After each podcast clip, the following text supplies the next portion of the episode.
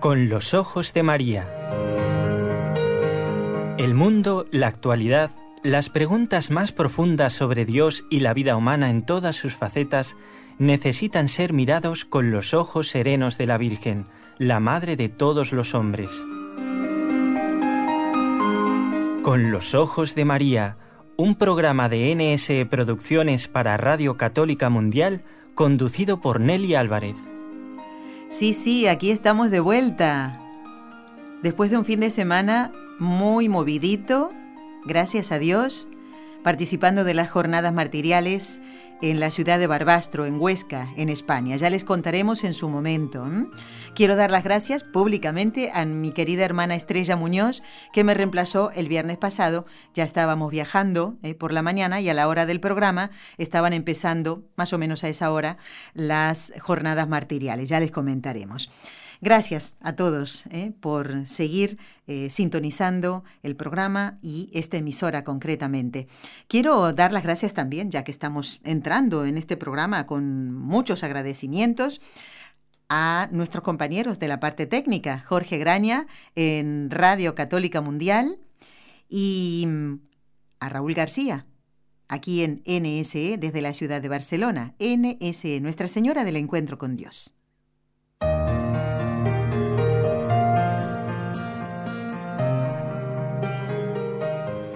Y en esto de seguir dando gracias, me encanta, es muy bonito, ¿eh? Una vez me contó una psicóloga, ¿saben? Que tuvo un paciente que mm, decía, él reconocía, dice, no sé dar gracias, no sé agradecer. Y mm, que nosotros siempre, siempre demos gracias, aunque sea por los favores más pequeñitos. ¿eh? ¿Y cuántos amigos ganamos? Y muchos amigos que podemos ganar para Dios con ese gracias. Y digo gracias a mm, alguien que es de Dios ya, la hermana Gisela Salamea, a quien le digo muy buenas tardes porque ella está en España. Eh, y bueno, como siempre, colaborando con este programa, jamás, creo que jamás la hermana Gisela me dijo, no, yo ese tema no lo toco. ¿Verdad, hermana Gisela? ¿Qué tal? Sí, sí, gracias Nelly, gracias por invitarme nuevamente aquí con nuestros oyentes de Radio Católica Mundial, de Con los Ojos de María. Eh, como has dicho muy bien, eh, gracias, gracias a Dios por todo. Es buen, es justo y necesario darte gracias, Señor, siempre y en todo lugar.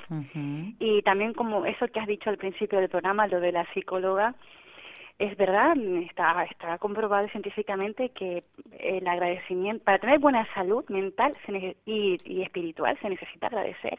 Sí, sí, muy importante el agradecimiento. Y eso es bueno, hermana, enseñarlo de pequeño, ¿verdad? A los niños que, que sepan, primero por una cuestión de educación, pero también por su bien, como estás diciendo ahora. Y si eso lo aprendemos desde pequeño, es decir, lo, lo enseñamos al niño desde pequeño, pues qué bonito es que nos agradezcan, ¿no? que no se eh, pierda esa buena costumbre de las madres. ¿Qué se dice? Eso. ¿Qué se dice? Gracias. Y sale inmediatamente el gracias, ¿no? Bueno, digo Uno que... sabe que lo tiene que hacer aunque se, se hace el remolón, se hace el, el, el, difícil. Sí. Uno sabe que lo tiene que hacer. Lo sabe, exactamente. Antes decía yo, es bueno que nos den gracias porque mm, eh, les ayudamos a estas personas también a salir de, de ellas mismas, ¿verdad? Le hacemos un pequeño favor como sostener la puerta cuando sabemos que alguien viene detrás y hacerle sentir a esta persona la satisfacción de poder agradecer ese gesto, como decía antes yo, por chiquito que sea. Y qué duda cabe que el que el que el, que recibe el agradecimiento tiene como más voluntad de dar, de volver a dar. Así es. Eso que se dice, ¿no? Incluso en la vida espiritual, porque es tan importante agradecer a Dios todos los dones que recibimos, porque así también, pues si a nosotros que somos humanos nos gusta que nos den las gracias, ¿no? Uno como que lo espera, ¿no? Eh, pues qué importante que también en, en, la vida espiritual nosotros agradezcamos a Dios para merecer más sus favores. Ya por algo el Señor, eh, qué misterio, ¿no? Cuando habla de los de aquellos de aquellos leprosos que curó, curó a diez y solo uno le agradece. Así es. Y dijo y los otros nueve. ¿Dónde, están? ¿Dónde están? Bueno, ven las reflexiones, simplemente por decir la palabra gracias. Y creo que quien estará muy agradecido hoy es un oyente que se llama Dominique de María. y yo le doy las gracias a él por la paciencia, porque hemos tardado unos cuantos meses en responder a esta inquietud que eh, él eh, manifestó o nos dio a conocer a través de un mensaje que ahora voy a leer y que será ya el eh, preludio para el tema que hemos preparado en el día de hoy. Apreciada Nelly, cordial saludo. Le recuerdo que soy de Medellín. Soy abogado, franciscano seglar y activista provida.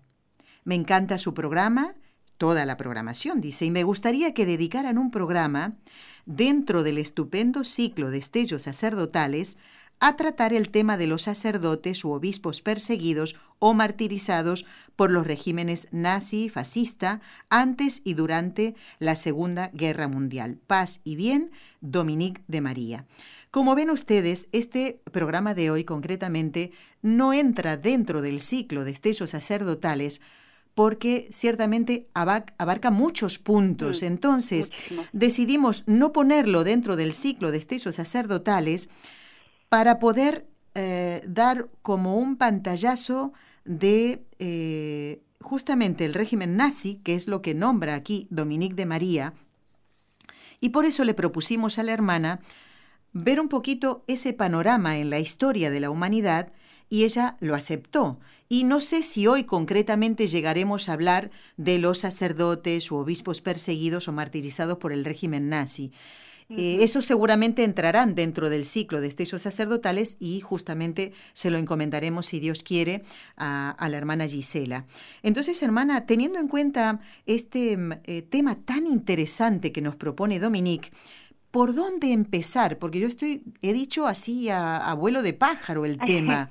¿Cómo aterrizamos con ese pájaro que va volando? Sí, sí, mm, el, verdaderamente el, tema que ha propuesto el, el hermano Dominique es, es un tema muy amplio. Por eso, al, al hacer el estudio, al hacer el, la reflexión, el de hacer eso, la investigación sobre el tema, pues mm, vimos que era bueno hacer que este programa, su núcleo fuera el hablar de cómo la Iglesia Católica fue una resistencia contra el régimen nazi instaurado en Alemania por Adolfo Hitler en el tercer decenio del siglo XX.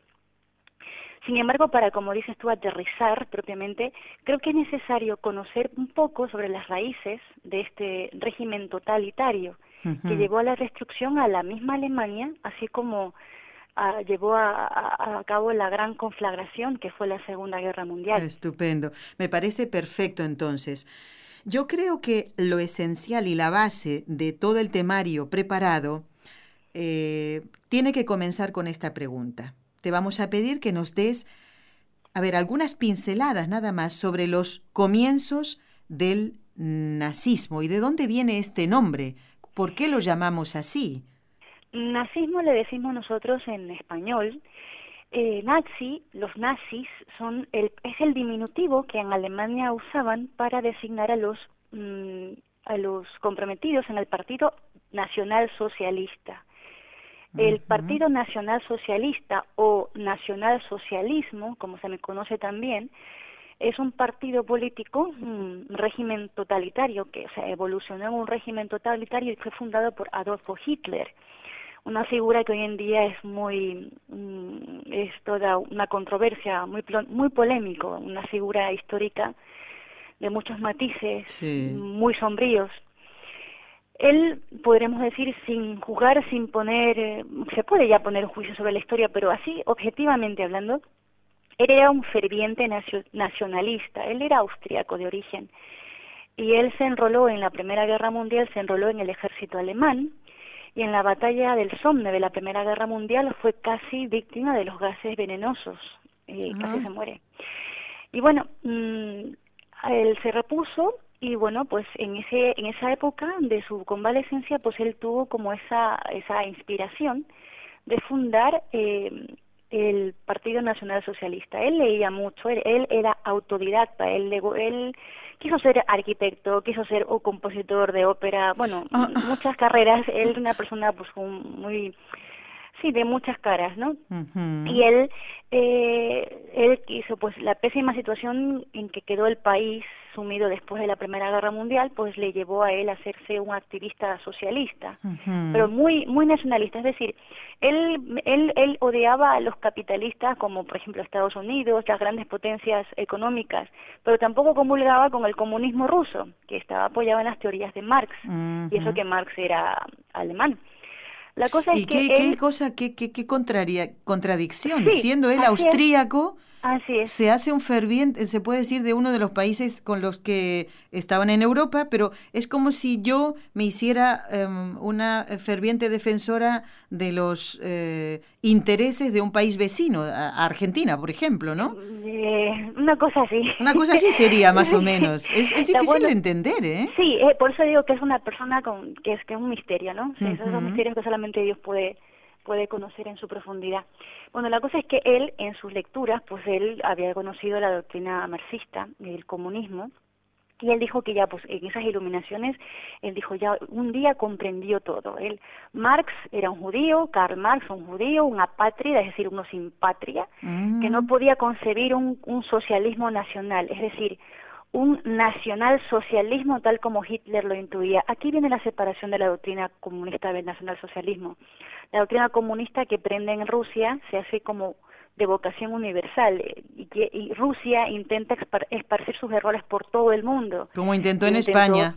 Correcto. Eh, en cambio, el nacionalsocialismo es un fenómeno concretamente ceñido a un país, a una idiosincrasia, en este caso el pueblo alemán. Qué interesante, sí. Eh, de ahí, de ahí se, se, cuenta que de ahí arrancó su paranoico antisemitismo, o sea, contra los judíos, o sea, porque Marx sí tenía ideas algunas buenas, pero no eran compatibles con con la nación alemana. Entendido. Con estos presupuestos, él funda el Partido Nacional Socialista de los Obreros Alemanes. O sea, una cosa un poco extraña, con socialismo, con comunismo, pero muy alemán. Entonces, él era pues un revolucionario contra contra el capitalismo absorbente y, y, la burguesía parlamentaria, o sea, una revolución, lo que bueno, en estos días también se escucha en otros países, ¿no? De alguna manera.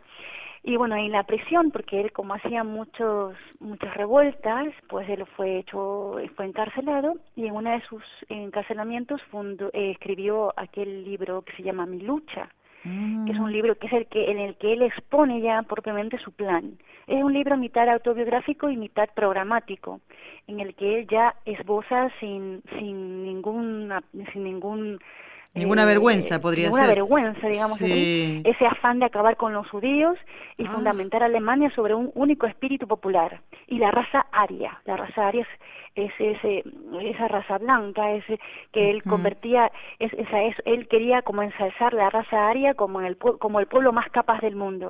Y llevar esa virtualidad a la realidad, haciendo el imperio alemán un nuevo imperio alemán de un pueblo superior de una u otra forma dominador.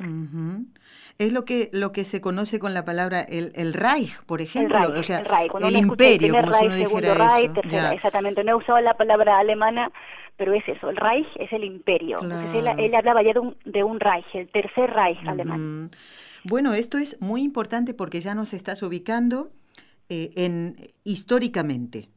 Pero ahora más historia te vamos a pedir, hermana, porque ¿cuándo comienza entonces la era nazi? Porque él escribe esto en su mente, podríamos decir, y en su corazón, porque lo hace muy de él, pero después todo eso él empieza a llevarlo a la práctica. ¿Cuándo comienza la era nazi en Alemania, claro?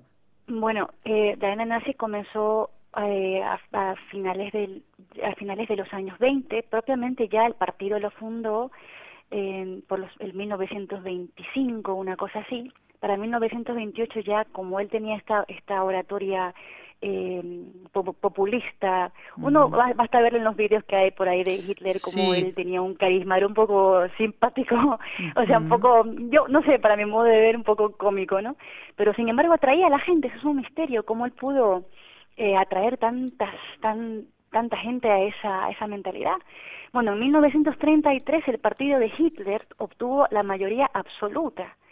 Mayoría absoluta quiero decir que, que en unas elecciones mm, que él las ganó, digamos, con toda la ley. No hubo ni golpe de Estado, no hubo ni, ni revuelta, no, no, no. Las ganó con toda la ley con su partido nacional socialista claro, por supuesto hubo una propaganda mediática según la época, pues eh, arrolladora.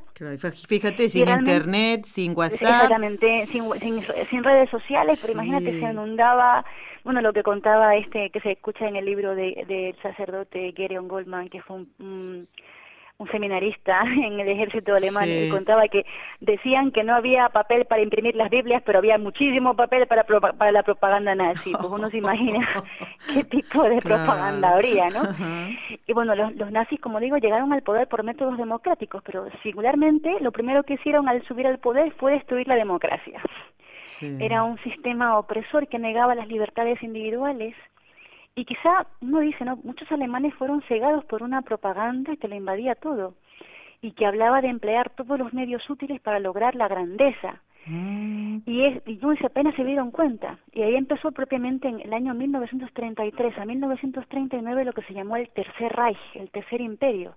Tercer Imperio después del romano germánico, después del el de los Hohenzollern, y pues finalmente la, la era de, del Führer, de Hitler, ¿no? Y en esa época pues hay que admitir que Alemania era uno de los países más poderosos del mundo.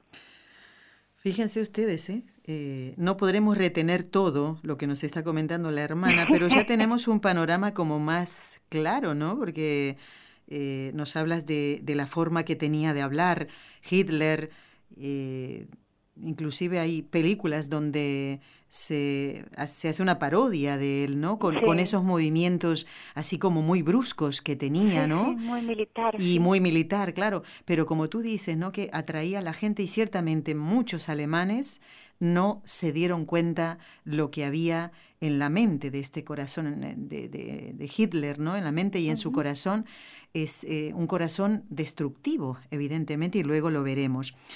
Eh, hermana, ¿cómo se explica el auge del nazismo en ese país? ¿Era solamente porque algunos de los alemanes ignoraban que, tenía este hombre en la cabeza? Mm, mira, mm, yo sí que me, esa pregunta que me haces sí que me la planteé muchas veces y claro, busqué pues mm, busqué y creo que uno de los que mejor me han ayudado a comprender esto es el mismo Papa Benedicto XVI que vive aún y él pues ha sido a, su vez eh, mm, o testigo y víctima del régimen nazi. Hablando desde el punto de vista sociológico, ciertamente el nazismo se presentaba como un enemigo del comunismo que estaba en la vecina Rusia y ya en esa época ya veían los estragos, ya se sabía en el mundo los estragos que había hecho la revolución bolchevique, ya se sabía de los campos de Siberia, de los coljoses, etcétera, el derrumbamiento de las iglesias ortodoxas en Rusia, se sabía todo eso y a la vez también se sabía lo del capitalismo, es decir, la gente que pues eh, tenía 12 horas de trabajo y mal remunerada. Entonces el nacionalsocialismo se presentaba como un término medio entre ambas. Eso, eso era la propaganda al principio, ¿no? Mm, Pero luego también, desde el punto de vista psicológico, dice Benedicto XVI, y él lo comenta en, la, en su libro la sal de la tierra, en las conversaciones con Peter Sewell, el periodista, sí. que él habla que habría que considerar que las virtudes y los defectos de los alemanes están estrechamente relacionados.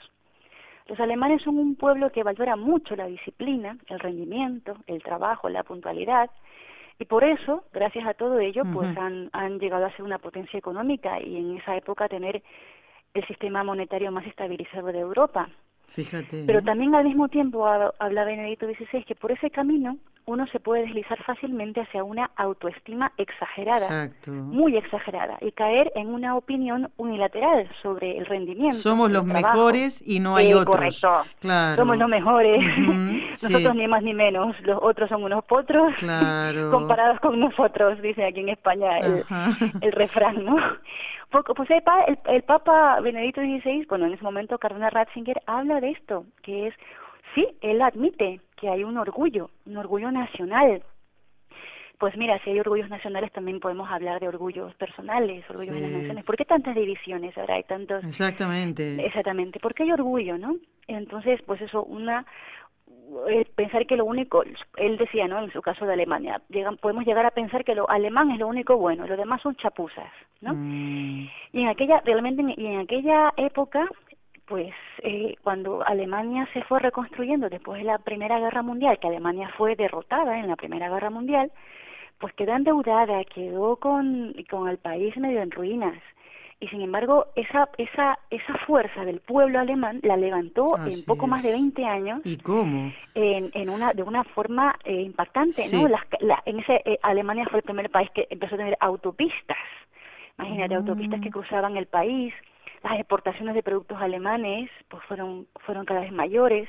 El ejército se convirtió en la más poderosa maquinaria de la guerra en ese momento. Desgraciadamente claro. En ese momento la grandeza. La locura vino inmediatamente después, porque la Alemania nazi, una vez que entró en pleno poder, exigía una, total sumisión mental a sus súbditos y luchaba contra cualquier otro dios, contra cualquier dios que no mm, fuera Hitler. Claro, claro. Es verdad, ¿eh? E, era como, entre comillas, ¿no? Como un dios. Y, sí, lo dice el Führer y lo dice el Führer y, se acabó. Claro, exactamente. lo dice el Führer y lo que dice el Führer, palabra sagrada.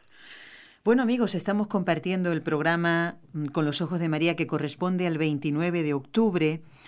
Eh, sin duda muchas personas, hermana Gisela, habrán rezado el rosario con más fuerza en los mismos campos también, ¿no? Sí. Porque dentro de ese eh, ambiente de terror, de pánico, mm, sin duda eh, pedir a Dios ¿no? la ayuda y la fortaleza para, para sobrellevar esos, esos momentos tan tristes. Ahora que estamos en el mes de octubre, pues lo pensamos, ¿no?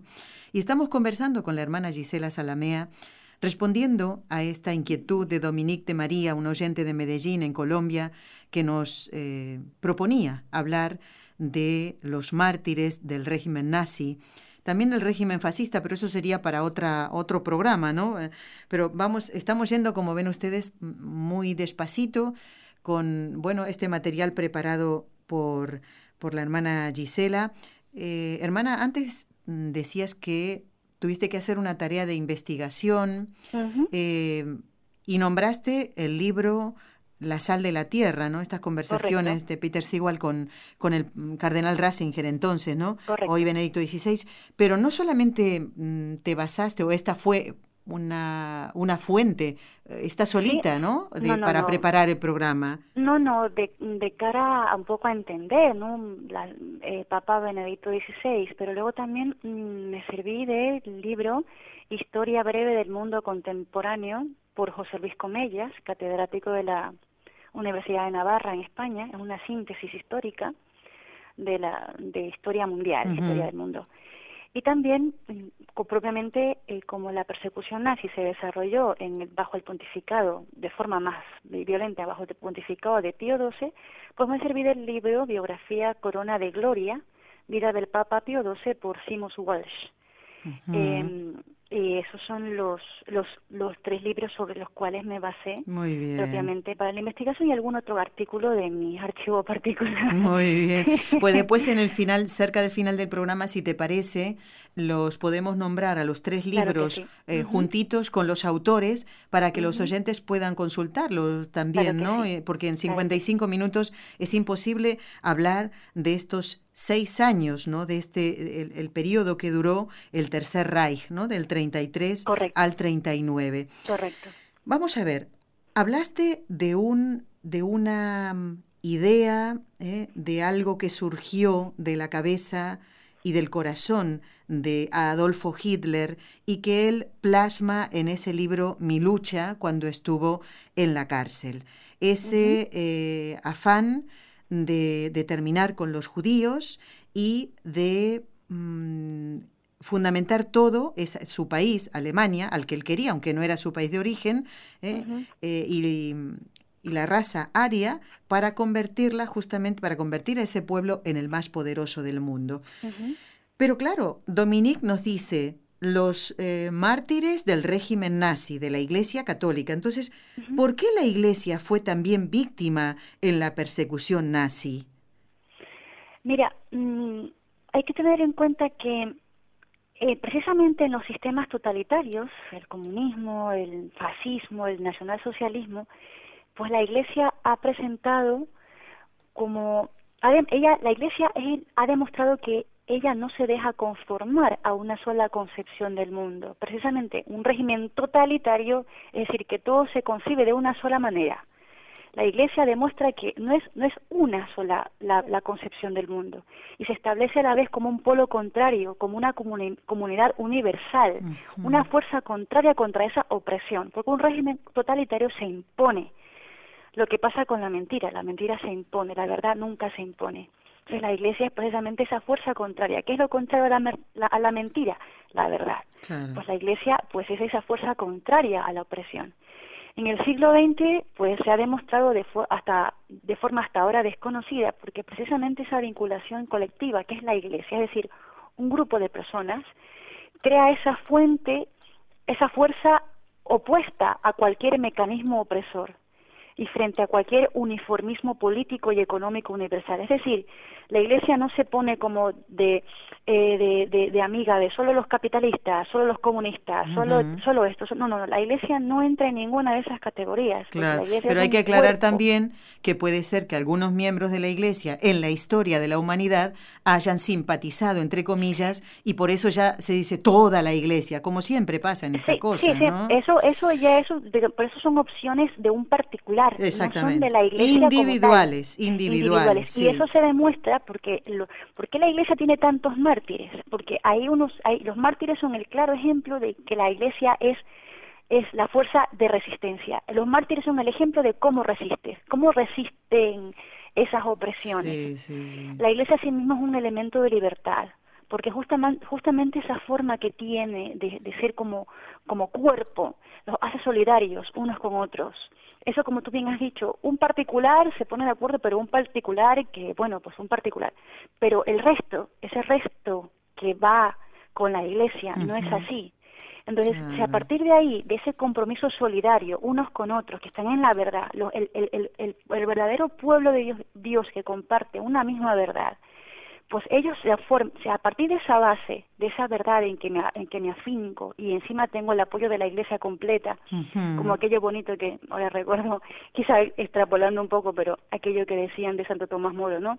Estaban 200 obispos, los 300 lores ahí le decían a Tomás Moro cuando iba a ser juzgado, pero si tú, solo tú te opones a reconocer el divorcio del rey, todo el, todos los obispos lo han reconocido, menos el Fischer todos los cancilleres lo han reconocido, tú estás solo, le decían, y él, él, decía él, yo no estoy solo, la iglesia de Dios está conmigo. Qué bien, Dos mil años de historia de iglesia, bueno, en ese tiempo, mil seiscientos años de historia de iglesia, está conmigo. Luego lo mismo, esa fuerza solidaria es lo que me, me, da me da esa esa esa fortaleza interior para para poder oponerme a esa opresión. Y no solamente lo hago en nombre propio sino que eso trasciende mi propio yo y mi subjetividad. Estoy apegándome a una verdad.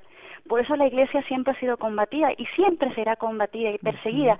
Lo que decía este San Pío X, la, la Iglesia Católica no solamente tiene tres notas, santa, católica y apostólica, perseguida es la cuarta nota de la Iglesia verdadera de Jesucristo, es esto. Fíjate, que, que es que realmente... Bueno, entonces suponemos que Hitler, el gobierno de Hitler, eh, en algún momento habrá pensado en que más vale tener a la iglesia de mi parte. Correcto, por eso que él él él se él se apoyaba en el hecho de como él decía que había que acabar con los judíos, él se, una de las teorías es que él pues dijo, ala, si yo me pongo en contra de los judíos, también ya se ve mucha ignorancia, ¿no? Si me pongo en contra de los judíos, pues seguro que la Iglesia Católica se va a estar de mi lado. Y ahí se, eh, y ahí se equivocó de, de punto a punto, porque eh, entonces, porque él creía que si él perseguía a los judíos, la iglesia no le iba a decir nada o iba a estar de acuerdo, porque al fin y al cabo estaba vengando el hecho de que, pues eso, que hace, achacarle al pueblo judío, pues la muerte de Jesús. por pero ejemplo. Qué ignorante. Exactamente, pero, o sea, entonces él le interesaba, como la Iglesia Católica en ese momento, bueno, y en, la historia, pues ha sido siempre un, un frente moral eh, muy fuerte, pues a él le interesaba la opinión de que la, que, la Iglesia Católica dijera no, que el Partido Nacional Socialista no está bien. Pero claro, y por eso firmaba convenios que iba a hacer esto, que iba a hacer el otro, pero al final hasta él mismo se contradijo porque cuando ya empezó la Segunda Guerra Mundial, él rompió todos sus compromisos con la Iglesia. Y por eso es que se habla, se, se decía, ¿no? Que al principio se decía, no, pero el Führer ha, ha, ratificado un acuerdo con el Vaticano, sí. sí, hay que respetarlo, pero ya dentro del mismo partido nazi se sabía que eso era eso era papel mojado, que eso no se iba a respetar. Era simplemente para tener, como decir, una pantalla, un, un, barniz para para yo luego hacer lo que lo que quiera, ¿no? Y luego, por ejemplo, también cuando cuando se cuenta cuenta la historia que cuando los nazis eh, invadieron Roma eh, la segunda vez que el, el, el, general el general alemán fue a visitar al Papa Pío XII, le pidió que dijera a todo el mundo que los nazis trataban bien a Roma, que no habían hecho nada. O sea, les interesaba mucho la opinión pública mundial y querían utilizar el Vaticano como pues un, una antena para propagar esas esas ideas. Sí, sí. Qué interesante todo esto, hermana. Pues vamos después de la pausa hablar del Papa Pío XII. Eh, y vamos a charlar un poquito de por qué, después de tantos años y de haber pasado todo, eh, se trata al Papa Pío XII como un amigo eh, del régimen nazi, como que no hizo nada. y parece como que salen muchos vídeos, porque ahora todo el mundo sabe de todo. Ah, y, enseguida se da a conocer esto. Bueno, y muchas veces decimos, uy, sí, tiene razón esto, y no, no sabemos nada. No sabemos nada. Vamos a hacer una pausa, hermana. El tema requiere que pensemos un poquito en todo lo que nos estás comentando y luego vamos a hablar entonces de esas medidas que tomó el Papa y que tal vez no todo el mundo se ha enterado, ¿no? Eh, pero que él estaba allí. ¿Cómo no va a estar el, el, vicario de Cristo preocupándose por estos hijos suyos, ¿no? No solo los católicos, sino también nuestros hermanos judíos. ¿eh? Vamos a la pausa y ya volvemos.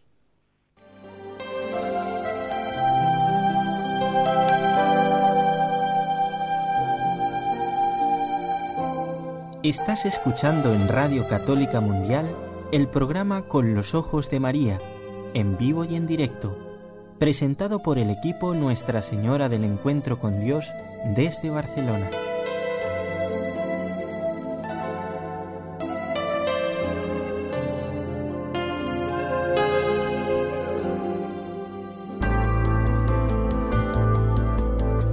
¿Quieres escribirnos ahora mismo? Puedes hacerlo al siguiente correo electrónico con los ojos de María arroba nsradio.com.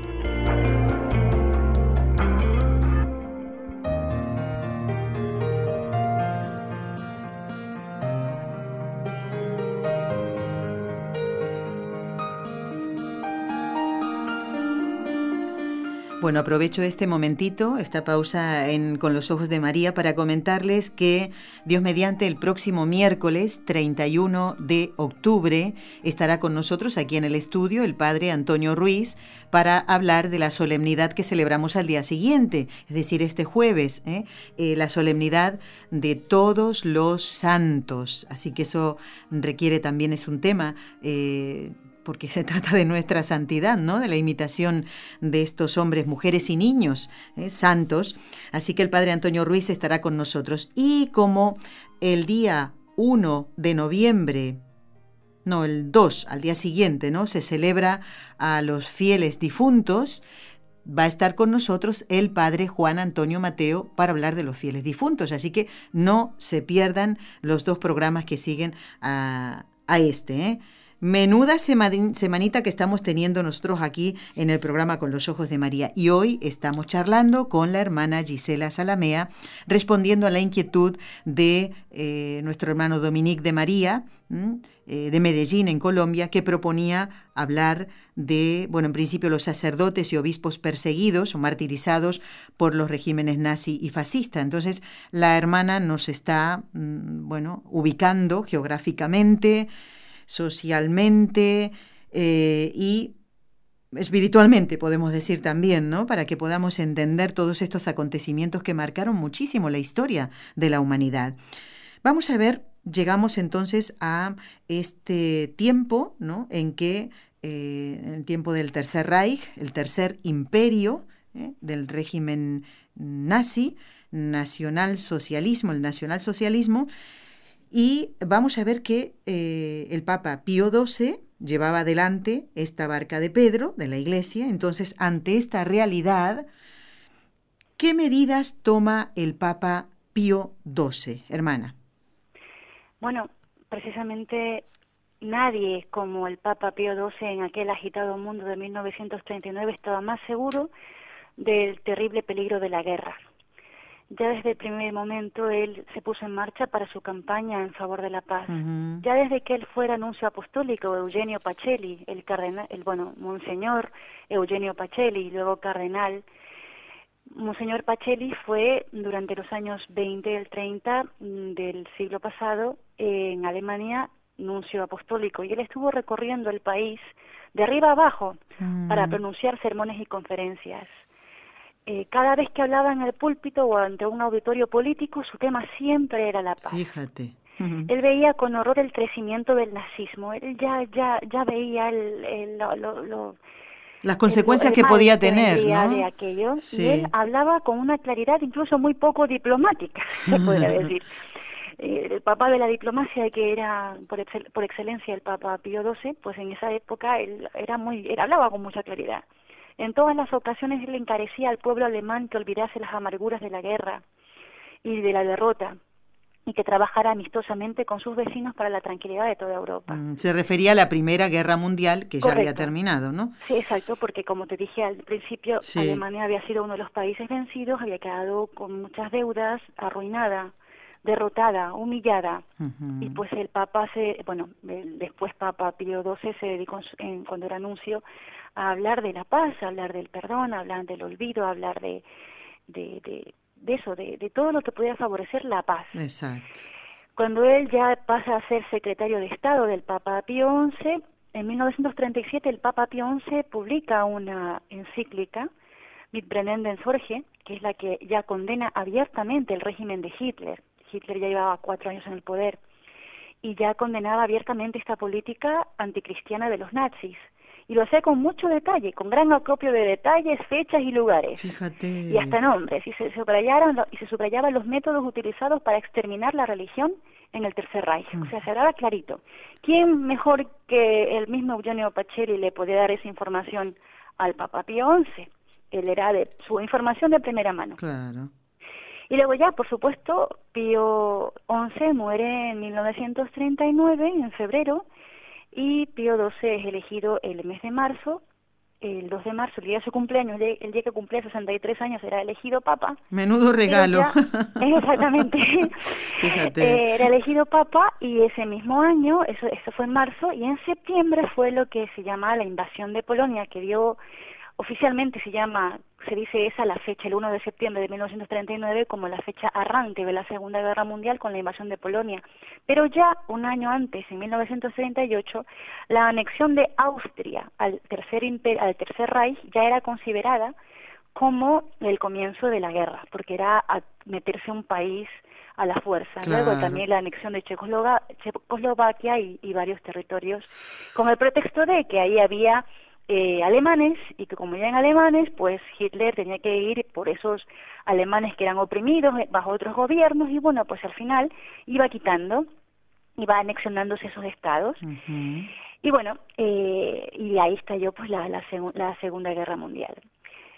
Ella pues ya saltándonos un poco más en años, cuando ya estaba en plena guerra, en plena candencia de la guerra, el Vaticano se mantuvo como Estado independiente. Sí. Es decir, Estado neutral, italiano. Hay que recordar que el Estado Vaticano es un Estado independiente de la Italia. Tiene su propia soberanía, su propia administración política, su propia eh, su propia economía, etcétera. Tenía su propia moneda entonces. ¿Y en qué favorecía a las personas a las que el Papa Pío XII quería proteger, por ejemplo, ¿no? Que... lo favorecía exactamente porque él dentro de sus muros podía él guardar, eh, cobijar, esconder embajadores, representantes de los países beligerantes, familias, y ellos ah. podían ellos no podían salir del Vaticano, pero ni tampoco podían recibir visitas, pero estaban ahí seguros. Incluso cuando ya los nazis se apoderaron de Roma, este derecho de asilo se extendió a otras muchas personas, es decir, el Papa comenzó con las autoridades, los embajadores de ante la Santa Sede que se llama hoy en día, los embajadores ante la Santa Sede de los países tal. pues empezó con ellos, con las familias, con las servidumbres, etcétera, todos en el, en el recinto vaticano. Pero ya cuando los nazis entraron en Roma, el Papa ya abrió como que ya las puertas a todo el que entrase. Mm. Eh, y bueno, pues era, era, era difícil al principio porque los, los nazis pues podían, ponían mucha vigilancia. Eh, se, encuentran, se cuentan entre los refugiados a cientos de judíos. Eh, los acogidos directamente por el Vaticano ciertamente eran solo, eran solo un tanto por ciento, muy pequeño. Claro. Pero eh, Pío XII atendió a muchísimos más. Eh, ¿Eso cómo? Ya hemos dicho que directamente bajo los muros del Vaticano, pero desde el principio de la guerra el Papa había formado un comité de ayuda, un, comité pontificio para prestar asistencia a las víctimas de la guerra de todas las naciones. ¿Y eso cómo lo hacía? Pues buscaba medicinas, alimentos, efectos, dinero. Y a través de este comité el Vaticano se convirtió en un banco de compensación Ahí se recibían donativos de todo el mundo y se transmitían mediante los organismos y misiones de socorro, incluso a los países devastados y a los prisioneros de guerra encerrados en los campos de concentración. O sea, el Papa mandó, o sea, hizo un, hizo como un banco, un banco de ayuda de, de, de, todo, de todo tipo. Claro, qué impresionante, muchos puentes, como muchos puentes entre los que más necesitaban ayuda en ese momento, diferente porque tú acabas de nombrar, ¿no? Las medicinas, a lo mejor no todas las personas necesitaban esto, ¿no? Que son ciertamente artículos de primera necesidad. Eh, necesitarían documentos tal vez o, o pases, no sé, se me ocurre, ¿no? Que sí, sí. Sí, en esto precisamente de que tocas lo de los pases, había un, hay un, hay una cosa muy curiosa que había eh, una, una de otra de las ayudas que el Papa daba eran las cartas de identidad. Era, se llamaba la carta de identidad papal y eso los alemanes lo respetaban porque bueno pues viene de un de un, de un soberano el papa era reconocido como soberano del estado. Sí. entonces claro el que llevaba esa carta de identidad quedaba inmunizado contra toda persecución. O sea, el que ah. portaba esa carta quedaba inmunizado. Entonces pero qué pasa este salvoconducto se les proporcionaba a todas las personas relacionadas con la Santa Sede pero eran demasiado fáciles de falsificar. Entonces muchísimos miles de italianos poseían esas falsificaciones. Los nazis estaban seguros de ello y apremiaban enérgicamente al Vaticano y hasta el mismo Papa para que cambiasen los documentos de identidad por otros menos fáciles de, falsificar ah. y limitaran su número.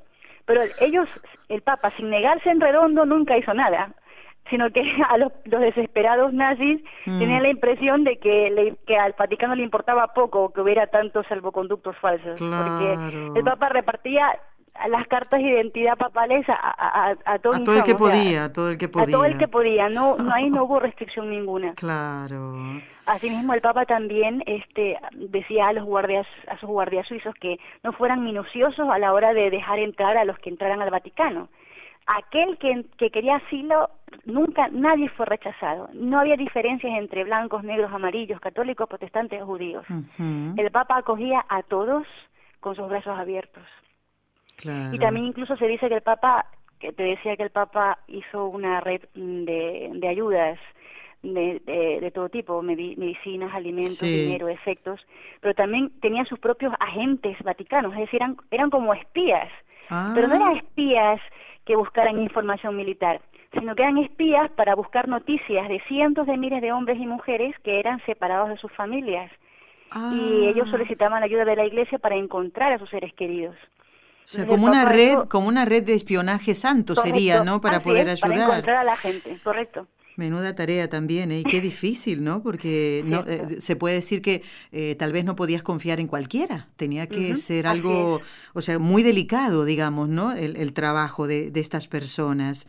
Qué impresionante, ¿eh? Y bueno, pues una cosa que no se puede no se puede olvidar es lo que el Papa Pío XII hizo por los judíos. Hoy en día que eso es tan tan atacado.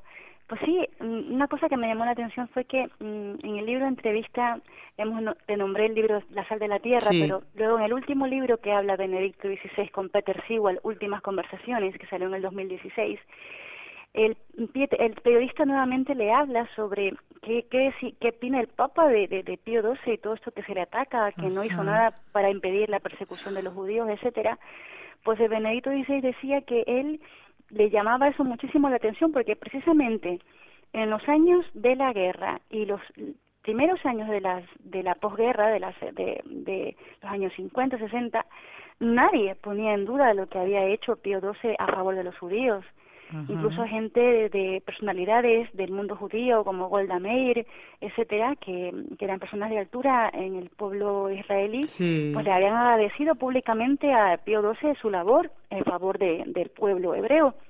Y que solamente ahora, en los últimos 20, 30 años quizás, se empieza a tocar ese tópico de manera totalmente tergiversada a lo que ellos, como ciudadanos alemanes y como gente que era testigo de, esos hechos, no había ni siquiera mentado. O sea, nadie en esa época se podía eh, plantear al menos hasta dudar de que el Papa no hubiera hecho algo por los judíos, ¿no? ¿Y cuál es entonces el objetivo de estas personas en estos de últimos desde los últimos 20 años para acá eh, eh, al dar a conocer estos hechos y tergiversados?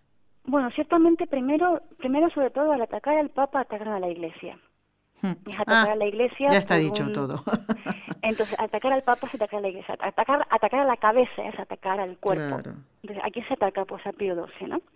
Eh, y, pero bueno, por, eh, eso, eso por un lado. Pero ¿qué hizo concretamente Pío XII por los judíos? A ver, esto sí. El gran rabino de Roma, él había solicitado la protección del Papa. Los, los nazis habían exigido a los judíos residentes en Roma la entrega de un millón de liras y cien libras de oro, amenazándolos con saquear sus casas y llevarlos a los campos de concentración si no lo hacían. Los judíos de Roma reunieron el dinero, sí, pero no la cantidad del oro por la sencilla razón de que no lo tenían. Claro. Y, el Papa nos podía ayudar. Sí. Pues sí, el, el Pío, Pío XII no vaciló. A las 24 horas los judíos pudieron pagar el tributo. Aunque el Papa nunca dijo de dónde había sacado el oro, se sabe que ordenó fundir vasos sagrados, los cálices que se usan para la Santa Misa, que son de oro, ah. porque son para el Señor. Pues el Papa mandó que se fundieran para que se les diera ese oro para socorrer a los judíos, hombres de una fe distinta. Aunque bueno, es verdad que ni siquiera ese pago del tributo trajo luego la seguridad a los judíos. Para nada, ¿no? Eso fue solo una tregua. Las familias hebreas al final fueron dispersadas, los hombres fueron llevados a los campos de concentración de la Italia del Norte y Alemania, mientras que las mujeres y los niños quedaban sin hogar y sin medios de vida. Centenares de ellos, muchos judíos, buscaron la protección del Vaticano, incluso del gran rabino. Dos años más tarde, cuando ya eh, acabó la guerra, la Segunda Guerra Mundial, el rabino Soli se, se convirtió al catolicismo y como nombre de pila, como nombre de bautismo, eligió Eugenio. Por Eugenio Pacelli. Por Eugenio Pacelli. Fíjate, hermana. Qué impresionante. Y como él quedó, y como él quedó, pues eso, como él renunció a su fe judía, mm, pues eso, por supuesto la comunidad judía no se lo perdonó, eh, y bueno, él quedó sin trabajo, sin eso. Y el Papa Pío XII le puso como catedrático de hebreo en la Universidad Gregoriana. Es decir, el Papa hasta el final no lo dejó. Lo ayudó hasta lo último. Sí, sí, sí. Qué interesante todo esto, hermana. Ha llegado el momento de rezar. Eh, me alegro mucho de, haber aprovechado bien el tiempo, de hablar poquito hoy, porque toca, siempre tengo que hablar poquito, pero a veces me, salgo un poco de mis, ¿no? De, de aquí, de, de, mis funciones, eh, vamos a rezar, hermana, vamos a encomendar a todos los sacerdotes, como lo venimos haciendo, las intenciones de todos los oyentes. Si alguien quiere agregar alguna, eh, les pido que hoy mismo envíen esas intenciones para que el Padre Antonio pueda celebrar eh, por ellas la Santa Misa el día 31. No lo manden el último día porque todo esto bueno, pues es muy justo, que no sea tan justo. Así que aprovechar hoy, ¿eh?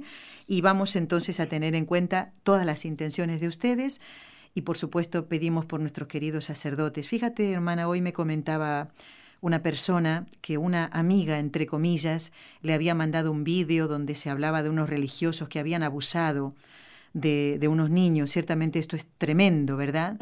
Pero esta amiga le decía, la iglesia tiene la culpa de todo. Y esta amiga, qué bonito, ¿no? Esta señora me comentó, dice, ¿sabes lo que hice? Le mandé un emoticón, una, una carita de tristeza, como diciendo, a mí me duele mucho esto que me cuentas, pero también hay muy buenos religiosos. Correcto. Y la persona que le mandó este vídeo, por supuesto, yo lo veo por lo que me contó esta persona de mala fe, dice, sí, sí, sí, puede haber algunos buenos, pero la iglesia es la culpable de todo. No, no, no. ahí, te das cuenta que... ¿Podemos hablar con una persona así? ¿Se puede hablar con una persona así y explicarle todo esto que tú estás comentando ahora? Por ejemplo, ¿eh? si no hay forma... Primero hay que rezar. Sí. Primero hay que rezar para que la persona tenga esa apertura, porque hay muchas heridas, Nelly, hay mucha No hay duda, sí. Eso es verdad, pero sobre todo hay que apelar a la fe. Por encima de todo, hay que apelar a la fe. Los sacerdotes y la iglesia es una institución, pero es querida por Jesucristo y es santa porque su fundador es santo y Dios es capaz de santificarnos, incluso aunque estemos, pues eso, muy mal. Ya lo dice el, Señor, ¿no? Aunque tus pecados sean rojos como escarlata, quedarán como lana. Es decir, aunque aunque haya ese mal, hay muchísimo más bien. Y la iglesia es el canal por el que Dios nos quiere dar la gracia hoy, no otro. Porque si, Dios, si no, Dios hubiera puesto otra forma alternativa y no ha querido. Él ha querido que sea así. Pero claro, no solamente estamos lidiando con un asunto de fe, estamos lidiando con, con, con sentimientos, con decepciones. Y claro, para perdonar, Nelly, eh, se necesita la gracia. Así es. Pues vamos a pedirla ahora por esta persona concretamente. Ella no sabe que vamos a rezar por ella, pero el Señor sí lo sabe. Y hagámoslo con toda la caridad cristiana. ¿eh? En el nombre del Padre, y del Hijo, y del Espíritu Santo. Amén. Dios te salve María, llena eres de gracia, el Señor es contigo. Bendita tú eres entre todas las mujeres, y bendito es el fruto de tu vientre, Jesús. Santa María, Madre de Dios, ruega por nosotros pecadores, ahora y en la hora de nuestra muerte. Amén. Dios te salve María, llena eres de gracia, el Señor es contigo. Bendita tú eres entre todas las mujeres, y bendito es el fruto de tu vientre, Jesús. Santa María, Madre de Dios, ruega por nosotros pecadores, ahora y en la hora de nuestra muerte. Amén. Dios te salve María, llena eres de gracia, el Señor es contigo. Bendita tú eres entre todas las mujeres, y bendito es el fruto de tu vientre, Jesús. Santa María, Madre de Dios, ruega por nosotros pecadores, ahora y en la hora de nuestra muerte. Amén. Bueno, nos quedan un par de minutos nada más, hermana. Eh, simplemente mm, preguntarte ya eh, en este último ratito que nos queda, ¿se sabe el número de mártires del nazismo? Eh, no, no hablemos de las figuras relevantes porque lo vamos a dejar para otro programa, pero en un minuto y medio crees que podrías responder a estas dos preguntas. Mártires, mártires del nazismo, pues solamente por hablar de los judíos el pueblo judío hay que referirse a las cifras que dan el holocausto. Se habla de 6 millones de judíos e incluso más. Y ya, por ejemplo, ya del lado católico, pues solamente decirte que en el campo de concentración de Dachau, en Múnich, se sabe que murieron alrededor de mil sacerdotes católicos, sin contar los, los pastores protestantes que también estaban internados ahí. Sí. Porque era un campo, el campo de Dachau fue reservado exclusivamente para los sacerdotes y bueno, pues ah, murieron cerca de mil y luego, aparte de los que rescataron cuando fue liberada Alemania. Eh, y bueno, pues, eh, y muchos más. O que yo no te podría yo una cifra porque... Eh, También es difícil, es difícil de, de, calcular. Pues si te parece, para un programa a lo mejor en en noviembre o en el mes de diciembre podamos volver y ya para completar totalmente este pedido eh, que a través del correo nos hizo Dominique de María, muy interesante, ciertamente. Yo le doy las gracias a él, ya que hablábamos de dar las gracias al principio del programa, a él por, proponer este tema, ¿no? y, charlarlo así, hermana, tan, tan tranquilos, sin entrar en demasiados detalles, porque tal vez sería eh, muy engorroso, digamos, ¿no? Entre fechas y más cosas, así que más complicado. Así que eh, gracias, Dominique, por esta propuesta y mm, sigue en sintonía con la emisora y con este programa concretamente para que, porque ya volveremos sobre lo que nos pides también para completar todo el tema. Hermana Gisela Salamea, muchísimas gracias por haber estado en el programa. Que Dios te bendiga y encomiéndanos, si no has rezado el rosario todavía, en el rosario de hoy, hermana, ¿vale? Claro que sí, claro que sí.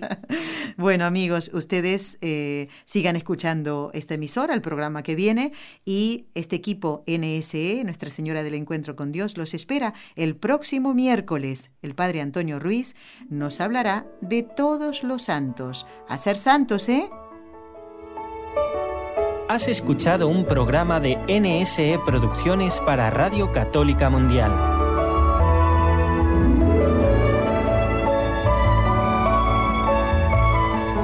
¿Quieres conocernos? Escríbenos al correo electrónico con los ojos de María arroba nsradio.com. Envíanos tus sugerencias o comentarios con los ojos de María arroba nsradio.com.